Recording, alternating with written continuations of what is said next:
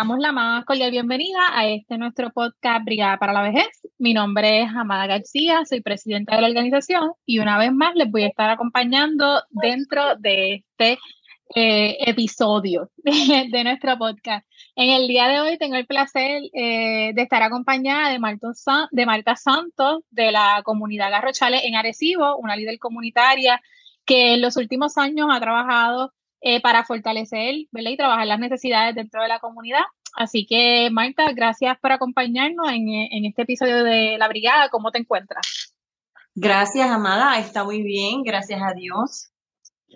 Eh, para aquellos que no sepan, ¿verdad? Eh, Arecibo va a ser nuestro próximo impacto comunitario. Como ustedes saben, la brigada trabaja eh, o busca trabajar, ¿verdad? Aunque sea de poquito en poquito con comunidades que tienen una gran población de personas mayores de 60 años y con necesidades. Así que estamos en la actualidad en coordinación con Malta para llegar a Arecibo. Así que un poco, ¿verdad, Malta, para conocerte quién es Malta Santo y cómo llegas a la comunidad Garrochales en Arecibo?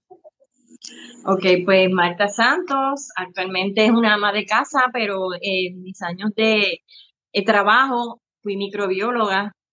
Eh, posteriormente, por las situaciones de salud de mi esposo, me quedo en el área, en la casa, y hace cuatro años comenzamos un proyecto que inicialmente no era un proyecto con fines comunitarios, era un proyecto basado en rescatar la historia de la comunidad de Garrochales.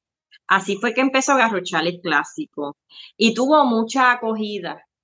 Eh, hubieron personas que nos movimos a bibliotecas, a centros de estudios, a buscar, explorar y empezar a, compartir con la comunidad lo que eran las raíces, la historia, cómo se formó la comunidad, cómo fue creciendo hasta el día de hoy. Tuvo mucho impacto porque al grupo llegaron muchas personas eh, que pudieron identificarse con otros de la comunidad que no conocían, inclusive llegar a decir, tú eres entonces el nieto, el nieto del tío de mi abuelo, tú eres pariente mío y se hicieron oh, nuevas conexiones en la comunidad. Eh, así fue que empezó Garrochales Clásico. La parte comunitaria que empezó a trabajar las necesidades empieza a desarrollarse con el, eh, la necesidad que tenía la comunidad de edad avanzada que se acercaba al foro del grupo a solicitar equipo médico o ayuda para una persona que estaba convaleciente, eh, ayuda de compra, ayuda de muebles, si alguien tiene un equipo que va a salir de él, una cama, un mueble, una mesa, pues hay otras personas. Y vimos entonces cómo esto podía entrelazarse la función de la historia y también darle un foro a esa parte dentro del grupo. Así fue que entonces empezó la parte comunitaria, ya ampliándose luego por las necesidades que fue creando la pandemia. Claro que entonces, este, y esto era un grupo por Facebook, ¿cómo fue que entonces lograron empezar a hacer esas conexiones, verdad, generacionales casi? Porque imagínate. Es, era, es un grupo de Facebook, le llamamos así Gafochales Clásico porque, eh, clásico porque evocaba la memoria, el recuerdo, y, y, de ahí salieron fotos antiquísimas, cómo llegaron los norteamericanos a poblar esta, esta, esta área. Ah, qué interesante. El tiempo del tren, el tiempo de las siembras, eh, cómo fue cambiando, o sea, las, las, familias mayores que tenían mayores en sus casas colaboraron mucho en, la, en rescatar esa historia y un grupo pues empezamos a movernos a áreas donde pudiéramos hacer investigaciones más amplias. Interesantísimo, ¿verdad? Y un poco, a lo mejor sin intención, pero con intención, eh, tuvo que haber sido un momento muy bonito para las, para las personas también mayores de 60 años, un momento de reminiscencia muy bonito poder, ¿verdad?, recordar esa historia, eh, que a, veces la dejamos en el olvido y no, no le damos a lo mejor el valor que se necesita. Eh, así que tuvo que haber sido una experiencia, bueno, y debe ser una experiencia muy bonita. Sí, lo es. ¿Verdad? Y dado que obviamente empezamos con historia, ¿no? Con un poco de qué es Garrochale, cómo surge Garrochale, ¿verdad? Y esa idea de, de, acumular, ¿no? Eso, esos recuerdos. Eh, háblanos un poco de ¿qué es Garrochales? ¿Cuál es esta comunidad? ¿De qué se compone, verdad? Según lo que ustedes han estado trabajando en los últimos años. Ok, Garrochales es un barrio de Arecibo. También hay un barrio Garrochales en Barceloneta, o sea que nuestros lindes quedan entre Barceloneta, el barrio Garrochales de Barceloneta y el barrio Garrochales de Arecibo.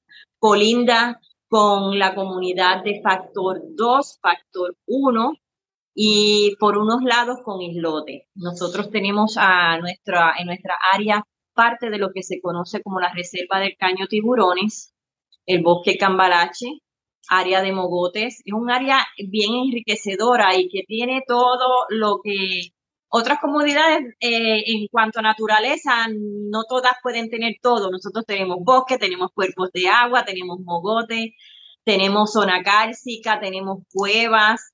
Así que esa parte nos enriquece también. Definitivo. Eh, ¿Y quiénes viven en Garrochales actualmente? ¿De qué está compuesta esa comunidad? Este, ¿verdad? ¿Qué, han encontrado dentro de estos impactos ¿verdad? y estos esfuerzos comunitarios que han realizado? Ok, la comunidad de Garrochales es en su mayoría adultos mayores de 60 años. Eh, nosotros tenemos una carretera principal que es la 682 y hacia cada extremo de ella hay entradas que son sectores y la mayoría de los sectores está bien poblado de, de personas mayores de 60 años. Nosotros hemos establecido un impacto a las comunidades de encamados porque, mm, como dije ahorita, nosotros tenemos el vertedero, que es lo que no nos enorgullece en Garrochales, en nuestra área. Y a consecuencia de los contaminantes y de todas las cosas que salen del vertedero, tenemos una alta población de personas bien enfermas y inflamadas. Oh, eh, la tasa de mortalidad es bastante alta y cuando nosotros como grupo comunitario tenemos que dar la noticia que se murió una persona. La mayoría de las personas que se están muriendo en nuestra zona son eh, personas que están siendo afectadas por esas condiciones que se han creado a través del vertedero. Ah, wow, impresionante. Así que tenemos casi un Vieques en Garrochales. Definitivamente.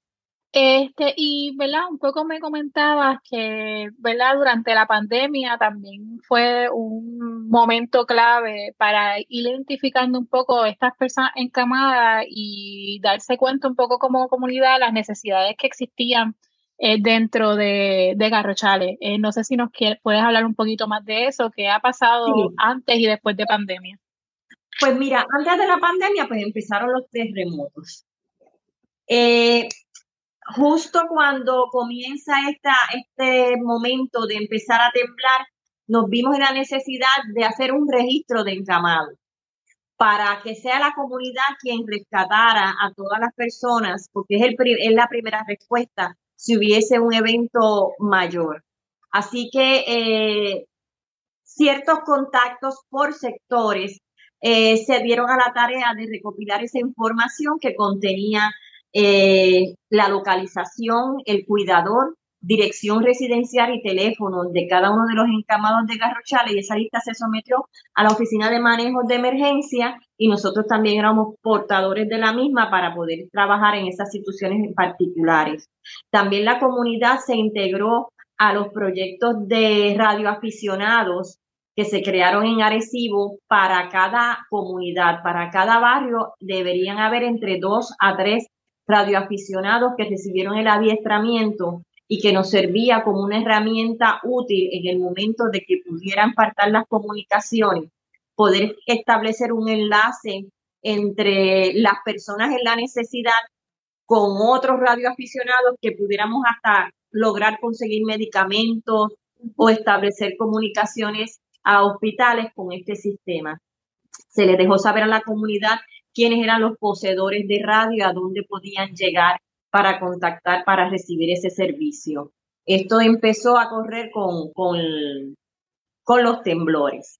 Ya identificadas las familias, pues rapidito de los temblores empezaron a darnos el susto de que venía una pandemia y entonces pues, nos fuimos ya alineando en cómo las personas mayores, sobre todo, que tenían sus limitaciones para llegar al supermercado y que tenían unas reglas diferentes que seguir para poder hacer su compra, mantenerse bajo el sol, eh, un control diferente, pudieran tener acceso más convenientes para recibir los, eh, los, medicamentos y, los alimentos.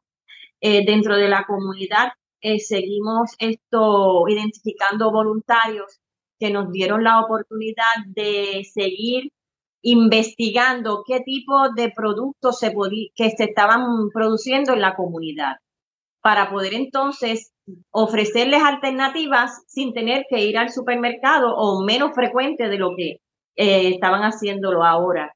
Y identificamos eh, varios eh, agricultores de la comunidad que empezaron a ofrecer servicios que podían llegar hasta la casa y cuando el producto no era el que necesitaba, pues entonces empezamos a conseguir cerca, Ciales, Morovi, Florida, que vinieran a estas rutas a vender sus productos y entonces se convirtieron bien famosas las cajitas de productos agrícolas que venían por los barrios. Y entonces así empezamos a contactar y la gente hacía una lista y llegaban a tal punto y ahí entonces recibían sus compras pero también ahí llegó la necesidad de, decir, de, enfocarnos en por qué no producimos en nuestras casas. Tuvimos que llegar a este momento para saber que teníamos un patio que no necesariamente era para flores todo el tiempo. Entonces así nos vimos con el primer tropiezo. Definitivamente. aprender a rapidito porque queríamos producir, porque lo que se vislumbraba era un panorama triste, pero entonces no había eh, un servicio de extensión agrícola que nos pudiera ayudar porque todos trabajaban remoto, porque no había esa opción en ese momento. Eh, pero fíjate, conseguimos en la Universidad de Florida del Sur un agrónomo puertorriqueño y de nuestra comunidad. Nosotros, eh, una joven de uno de nuestros grupos que vive en la Florida, eh, nos habló de un señor que se llamaba Francisco Rivera, que si yo lo conocía, hablé con mi familia, que conoce mucha gente porque tiene negocio, y, y me dijo, sí, ese era el nieto de fulanito de tal, y yo me fui por las redes a buscar quién era Francisco, hasta que di con Francisco. Y le dejé saber que la comunidad necesitaba de él. Y Francisco empezó a darnos talleres creando talleres específicamente para nosotros y también integrándonos a una red de talleres que ellos crearon en aquel tiempo que se llamaba eh, originalmente eh, produciendo, produciendo en tiempo de pandemia y posteriormente se llamó Produciendo Conciencia. Y empezamos con el primer interés en aquel momento, que era la que la comunidad quería criar gallinas ponedoras y empezaron esos talleres. Y en la medida, se hizo un estudio de necesidades con la comunidad de intereses y se fue trabajando los talleres que la comunidad requería y la comunidad se conectaba por Zoom a recibir casi todas las semanas un taller diferente y se fueron cubriendo esas necesidades gradualmente. Se hicieron órdenes de pollo a los Estados Unidos, llegaron cientos de pollitos, la, la comunidad empezó a producir sus propios huevos, a fertilizar, a conseguir incubadoras, y se, entonces se creó como una microempresa de, de huevos del país. Casi 30 familias se integraron a eso y hasta el día de hoy hemos traído a la comunidad sobre 4.000 pollitos en dos años y medio que llevamos de pandemia más o menos. Y sí, las familias estamos, están teniendo sus pollitos y, su, y sus huevitos del país en, en el hogar. Y el que no lo tiene en el hogar lo consigue en la comunidad. Claro, qué experiencia, Marta, de verdad, bien impresionante. Como cosas tan básicas que a lo mejor pensábamos que estaban en el ayer, eh, han sido ¿verdad? los recursos principales a los que ha, ha llegado la comunidad eh, para poder, como yo siempre digo, la comunidad salva a la comunidad. Este, Y esta cuestión de los radioaficionados, ¿verdad? Me, me, llama mucho la atención porque pienso que es un recurso que otras comunidades también pueden utilizar, que están organizadas, ¿verdad? De la comunidad para la comunidad. Este, así que, eh, ¿verdad? Para aquellos que nos escuchen, busquen información de cómo entonces insertarse también en estos procesos y cómo insertar a su comunidad también en estos procesos, porque definitivamente, si algo aprendimos de María es que la comunicación falla, definitivamente. Este, Marta, y te pregunto, que además, ¿verdad?, de estos adiestramientos con relación a los radioaficionados, eh, este esfuerzo, ¿verdad?, de, gallinas ponedoras, ¿no?, dentro de la comunidad para crear también no solamente, no solamente gallinas ponedoras y ser autosuficientes, sino también generar un ingreso adicional dentro de esas familias. Eh, ¿Qué otras actividades han realizado, ¿verdad?, como comunidad? Pues mira, las otras actividades han sido mercados comunitarios. En la medida en que se fue abriendo la opción de tener eh, posibilidades de reuniones y actividades al aire libre, se creó nuestro primer mercado comunitario que se ofreció eh, en el mes de diciembre del 2021 y hemos tenido hasta ahora tres mercados comunitarios y el segundo más grande que el primero y el tercero impactante, muy grande. Eh, mucho apoyo de la comunidad. Eh, hemos tenido talleres del servicio de extensión agrícola. También hemos tenido actividades para esto. Esto fue antes de la pandemia, pero cabe eh, señalarlo porque la comunidad todavía lo pide. Ah, justo con la cuarta clase de tejidos que estábamos empezando eh, entre tejedoras de la comunidad, pues nos encerraron y, todavía hay mucha interés en que se, eh, se sigan ofreciendo los cursos de tejido. Eh, la comunidad hacía excursiones a nuestra propia comunidad, porque mucha gente, parece increíble, no conocía lo, lo amplio que era el caño tiburones, las opciones de entradas a él, conocer la historia, cómo el ecosistema, cuál era la otra parte que visitamos, era el bosque Cambalache. E hicimos excursiones con la comunidad a nuestras propias áreas, a las que comúnmente uno dice nuestro patio trasero, pero muchas veces las personas lo conocían de nombre o de la entrada, pero no profundizaban al interior a conocer otros detalles de esas áreas, también el manantial Zanja Fría, hicimos ese tipo de excursiones y muy apoyadas por la comunidad. Interesantísimo. Este, Marta, no sé si a lo mejor, ¿verdad? Para ir cerrando, eh, podrías identificar, eh, ¿verdad? Un poco ya lo retomamos, pero ¿cuáles han sido eh, las necesidades más impactantes, ¿verdad? Que han encontrado con relación a la población, sobre todo a la encamada, ¿no? Que ha sido la que se han enfocado. ¿Y qué retos han identificado como comunidad para proveer o satisfacer sus necesidades? Ok, mira, para nosotros ha sido bien importante eh, atender los reclamos de la salud, de la gente envejeciente sobre todo.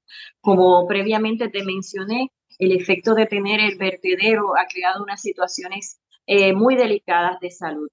Eh, yo pienso que eso es la prioridad de nuestra comunidad, que se les le ofrezcan opciones de que esta generación y las próximas tengan una calidad de vida y yo creo que para, eso comenzaría con salir del vertedero.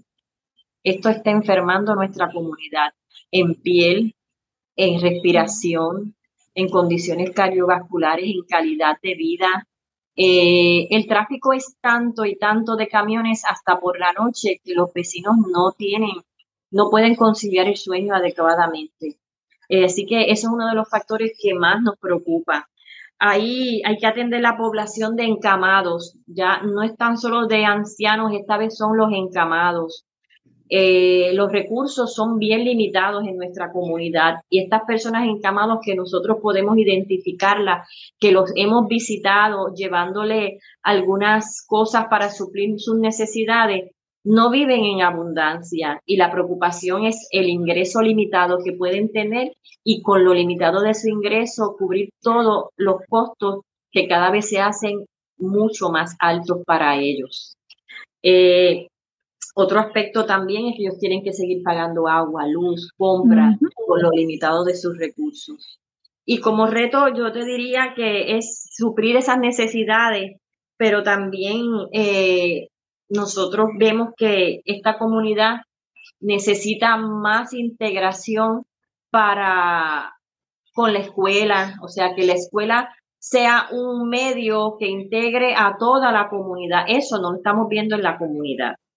También este espacio no tiene un centro comunal, que el centro comunal le da muchas opciones a la comunidad de integrar a los jóvenes en talleres, en programas como, como los que ofrece el Servicio de Extensión Agrícola, eh, en reuniones y talleres que pudieran ser de utilidad para todos, pues a veces no tenemos el espacio disponible para reunir las personas que, que estuvieran interesadas, porque pues yo puedo hacer una reunión por Zoom, pero no todo el mundo tiene acceso al Internet, las personas mayores no tienen acceso a estas formas de comunicación y siempre es necesario tener un espacio que lo provea la misma comunidad, que sea de la comunidad y para el disfrute de la comunidad.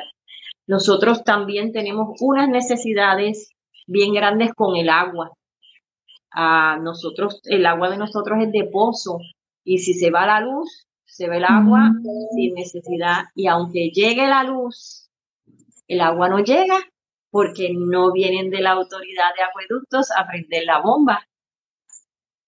Eh, son, entonces, pues, esto puede ocurrir que puedas tener o falta de flujo o baja presión constantemente. Eso ocurre aquí por lo menos, por lo menos, y siendo un poquito, eh, yo creo que de dos a tres veces por semana. Wow. Que esas son conversaciones que no se tienen necesariamente de cómo esta cuestión de la falta de energía eléctrica estable afecta también los servicios de las comunidades que dependen de pozos. Exacto. Exactamente.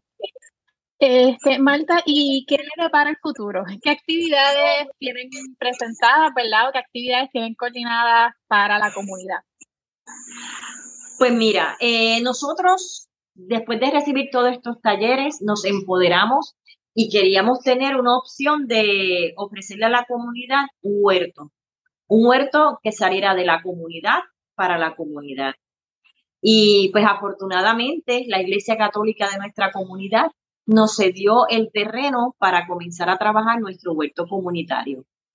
Eh, así que llevamos desde mayo dándole, haciendo la primera etapa del huerto, que es la limpieza y el acondicionamiento de las áreas, y con el servicio de extensión agrícola, Community Gardens y Bosque Modelo, se va a iniciar el programa próximamente. O sea, ellos nos van a dar los talleres, nos van a ayudar en la formación y creación de los bancos de siembra, el área de composta, el área de cosecha de agua. O sea que estamos siendo apoyados por esas organizaciones. Esto es un sueño que vamos poco a poco, pero que queremos que la comunidad se integre, que la comunidad esté activa, porque con ese, esa participación ellos se empoderan, ellos sienten que están trabajando algo que es suyo. Y hasta ahora, pues para lograr estos eh, fondos y todo lo que necesitamos reunir para desarrollar este proyecto, pues hemos hecho mercados comunitarios y tenemos mercados comunitarios próximamente. Tenemos eh, para próximamente los talleres de huertos comunitarios. De esta manera la comunidad se integra y sabe el rol que va a tener para, que desempeñar en esta actividad de nuestro huerto. Tenemos unas ferias de salud programadas y tenemos la planificación de talleres para actividades como tejido, bordado, actividades que se pueden hacer con las damas de la comunidad, que son las que mayormente buscan este tipo de, de actividades recreativas y de que también le dan la oportunidad de tener un espacio entre ellas, es un espacio que, que comparten, que se nutren de la información de otra y es un espacio bien agradable. Qué bueno. Este, bueno, pues aquí ya escucharon, ¿verdad? Un poco sobre la comunidad Garrochales en Arecibo, que va a ser el, próximo impacto eh, de la brigada. Así que, Marta, muchas gracias por acompañarnos, ¿verdad? Y una vez, eh, una vez más, confirmar la importancia eh, que son las comunidades y los líderes comunitarios para la gente vieja dentro de Puerto Rico. Eh, nuevamente lo repito, la comunidad siempre salva a la comunidad. Y yo creo que ustedes en Garrochales son un ejemplo sobre cómo, ¿verdad?, asumieron esa responsabilidad y han creado un espacio para todos y todas. Eh, así que muy agradecida, ¿verdad?, por tenerte en este espacio, Marta. Muchísimas gracias, muy amable. Eh, antes de, que, de acabar, Marta, ¿alguna página en Facebook en donde las personas puedan conocer sobre actividades, etcétera, que puedan seguir? Sí, nosotros tenemos una página de Facebook que se llama Garrochales Clásico y tenemos dos grupos que serían el grupo más activos. El grupo se llama Garrochales, Historias y Memorias, que enfoca la parte histórica y los cambios que se están dando en la comunidad. También se enfoca en lo de Garrochales clásico, pero es como, es más coloquial. Y entonces el grupo también de Garrochales Produce, enfocado en todo lo que tenemos que hacer en el huerto, en orientar a las personas que están cuidando animales en su casa, sembrando, ese enfoque de agrícola. Gajochales clásico, Gajochales produce, Gajochales historias y memorias. Pues ahí ya tienen, ya tienen las páginas que pueden seguir en Facebook y una vez más, ¿verdad? Recuerden seguir a nuestras redes sociales de Brigada de la Tercera Edad en Facebook, Instagram, YouTube y Twitter. Eh, gracias, ¿verdad? Por compartirles esta información, Marta. Y nada, nos vemos entonces en la próxima. Muchas gracias. Gracias.